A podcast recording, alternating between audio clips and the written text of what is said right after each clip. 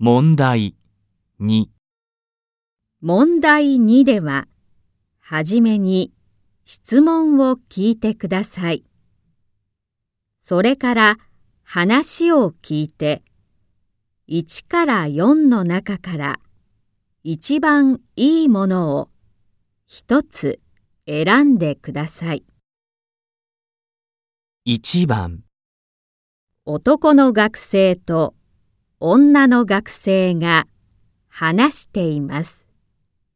女の学生は明日どこへ行きますか？タンさん、明日か明後日、一緒に映画に行きませんか？あ、明日は兄と空港へ行きます。両親がタイから来ますから。それで、明後日はみんなで京都へ行きます。そうですか。楽しみですね。